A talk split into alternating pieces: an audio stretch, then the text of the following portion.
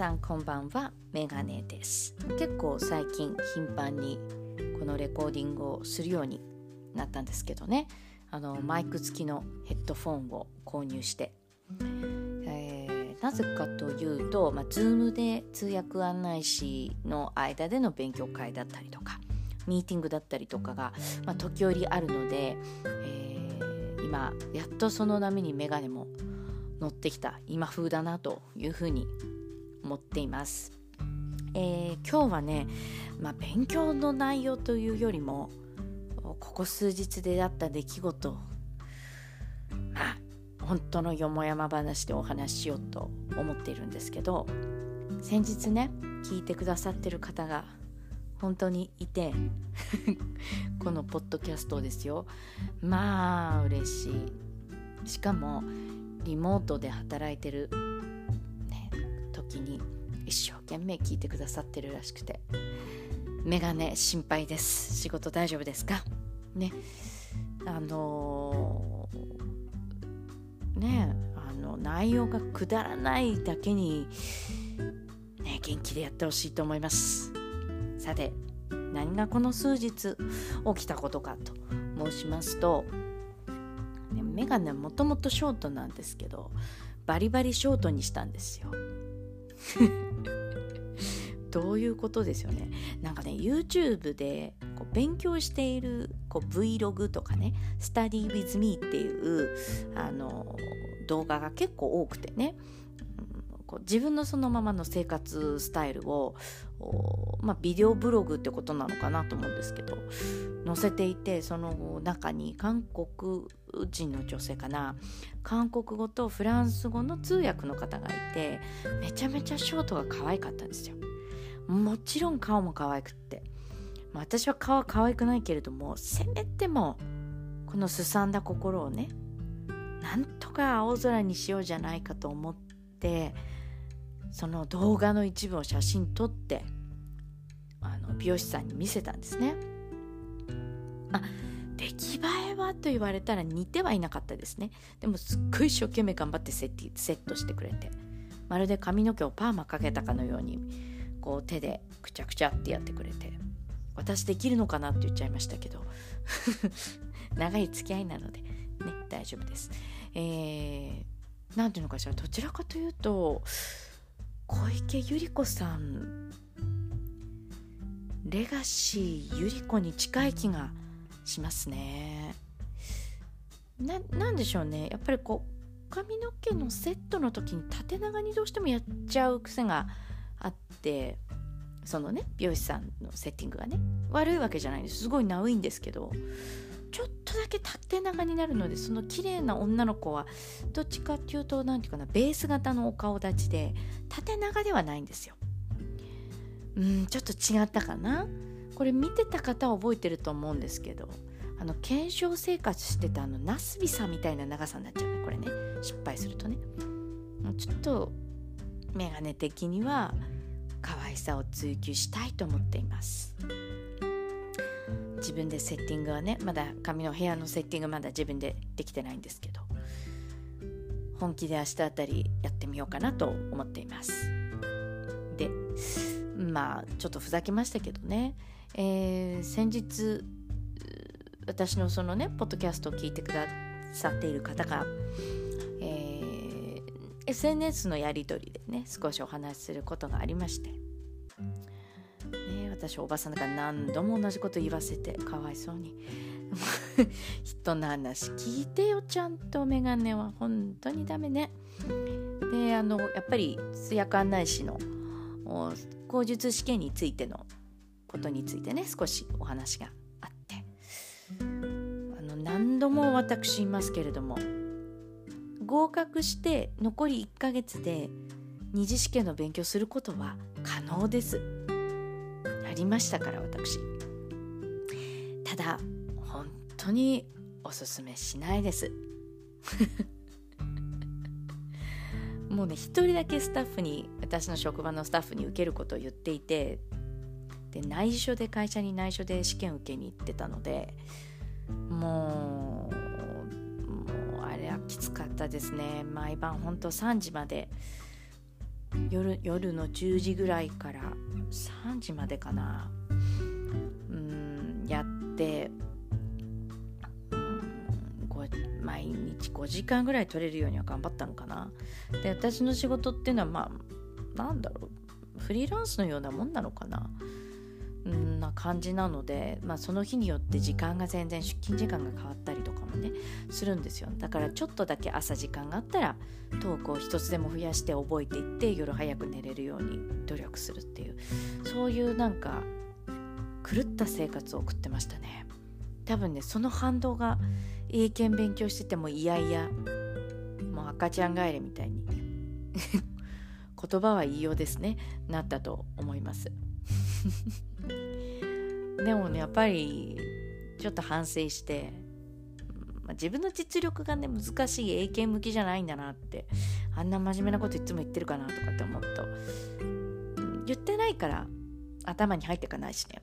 興味がないわけではないんですけどやっぱりライティングの内容とかって深かったしこれを常に喋ってるわけではないのでスラスラ出てくる単語ではないんですよね。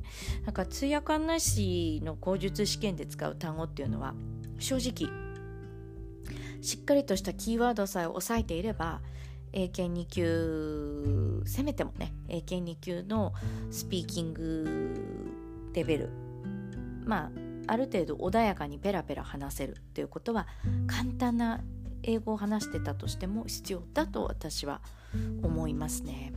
あのやっぱり相手の方は難しい英語を言って何言ってるかわからない日本人が話す英語を聞くよりはシンプルで分かりやすくてこの人は何を一体伝えたいんだろうとこの人のガイドの内容にはどんなストーリーが入ってるだろうってなった方が絶対面白いに違いないんですよ。でやっぱり私なんかの地方なんかではね歴史がそんなに深い方ではないと言われています。浅い方だって言われてる地域で。やっぱり京都や東京と比べるとガイドとしては歩いて話すことって結構限られてきたりします。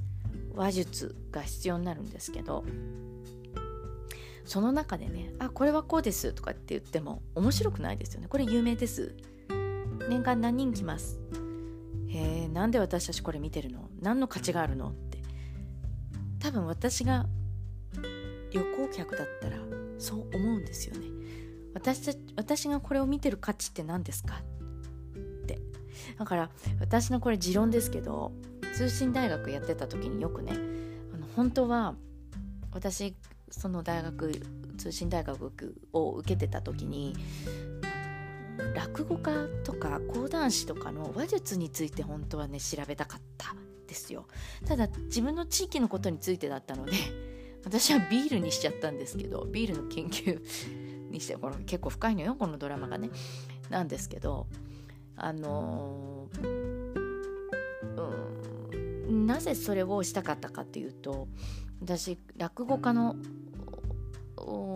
イベントとかも見に行ったことがもちろんあるしあの今をときめくね講談師の神田伯山さんの講談とかも直接見に行ったことがあってやっぱり話術のプロっていうのは何て言うのかな何もないじゃないですかそこのステージ上。でもなんか見えてくる感じがするしだから人間国宝とかね出てくるんだなって思ったんですよね。なんかね一番記憶に残ってるのは落語家の方で爆笑したっていうのは桂、と、文枝さんかな？すごかったです。すっごい大きい会場なのに普通コンサートとかやる会場なのにああやって落語で人を笑わすんだと思ってびっくりした。っていうのが一つとそうそう神田伯山さん伯山さんね。でその神田伯山さんの松之丞さんの時代の時に2つ目の時に私話聞きに行っているんですね。で握手もしてもらってね、2つ目しかそういうこと僕はしませんよって公言してたので絶対行かなきゃと。100年に一度の、ね、人材だと言われている人の話術を聞きに行かないでどうすると。お師匠さんは人間国宝ですから。期待していきましたね。でそうやっぱりね何がすごいって雪が降る地域なんですよ。メガネが住んでるところって。で喋った途端に雪がたみたいなことを言うんですね。本当にね彼の周り四方を囲む周りがなんか雪降ってるように見えるの。これって本当の話術だと思うしもし私が通訳案内士でもうなるべくそれをやりやってみたいと思ってるんですけどね。英語を話していってその人に伝わるように話して実は150年前はここはこうだったんですと。言った時にもちろん写真も見せたりとかねあの見せしたりとかガイドさんってすると思うんですけど著作権の関係もあるからあの配ったりもできない。参考として見てもらってもうあとはもう終わりなんですけど。話術でその映像が浮かぶように感じさせられるように話せたら最高だなと思ってるんですよね。だからまあ今こういうねコロナ禍の状態ですけれどもうーん落語とかそれからうん今言った講談とかあとはね私野村萬斎さんのあの野村家のファンクラブ入ってたんですよ一時期 すごいでしょ？だからあの笛をやってたんです。横笛やってたんですけど。篠笛というね竹の笛があって。あの萬斎さんのその狂言で使うのは農館と言われてもうお金おぜぜの話で申し訳ないんですけどお金にすると忍笛大体2万3万。もちろんいいものはもっといいでしょうけどそこにゼロが1つ増える感じです。多分笛の作りがとても複雑でしてね二重になっていてまあ買おうとするとなかなかのお値段だし吹く技術もすごい大変だと私は聞いています。神とつながる笛と言われているのが農館なんですよね。でその私が習っていた篠笛というのは、まあ、篠竹という竹から作った竹。で面白いのはね私が初心者すぎて先生が、えー、なかなか竹の笛を買っていいよって言わないままコロナ禍になって終わっちゃったっていうね。だから私2000のプラスチックで笛吹いてたんですねずっとね。もう私の周りの友達とかあなんかリコーダーみたいな感覚って言ってたので。うーん。それとはまた違うと思ってみたいな、ね、だけどその忍笛を何で習ったかっていうとこれもねガイドで活かしたかったんですよ。で桜前線っていうのはねあの日本にあって沖縄から徐々に徐々に北上していくわけですよね。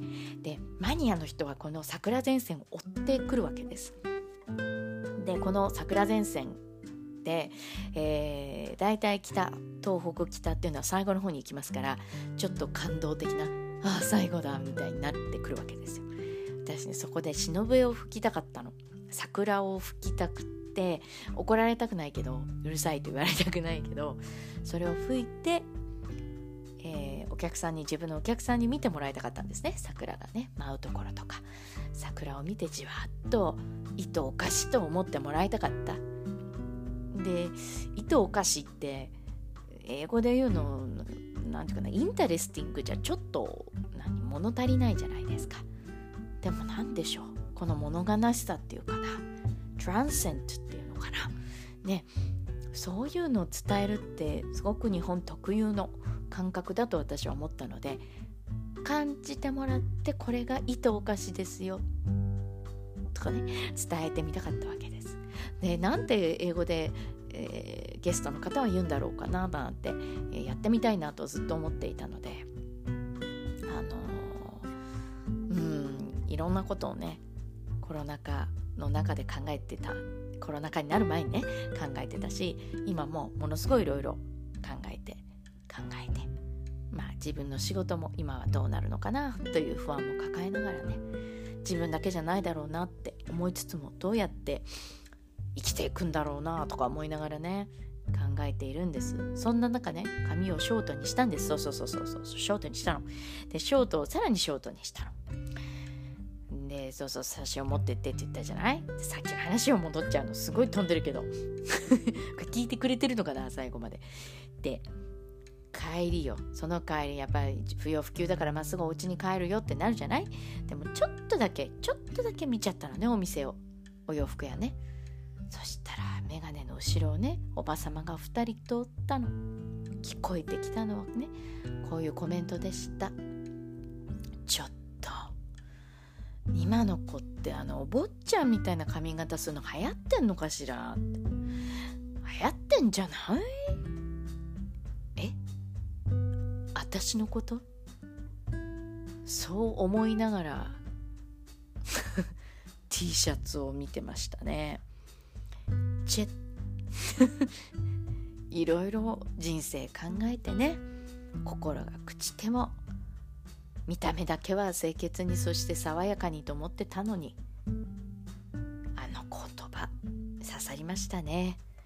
ですから今日のメガネのラジオのタイトルはお坊ちゃんにでもしようかなと思っております。さて今日は本当のよもやま話になってしまいました。ご清聴ありがとうございます。ではまた。たまにはリラックスもいいんじゃない？